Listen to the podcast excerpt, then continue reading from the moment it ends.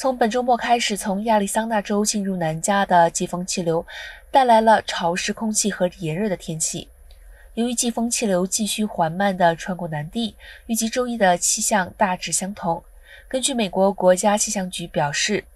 圣盖博山谷东部和羚羊谷附近地区将有轻微的雷暴可能性，但预计孤立的风暴只会影响山区和高沙漠地区。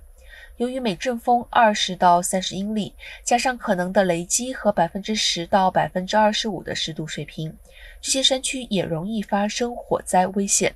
包括科切拉山谷在内的许多内陆地区的气温都将达到华氏三位数。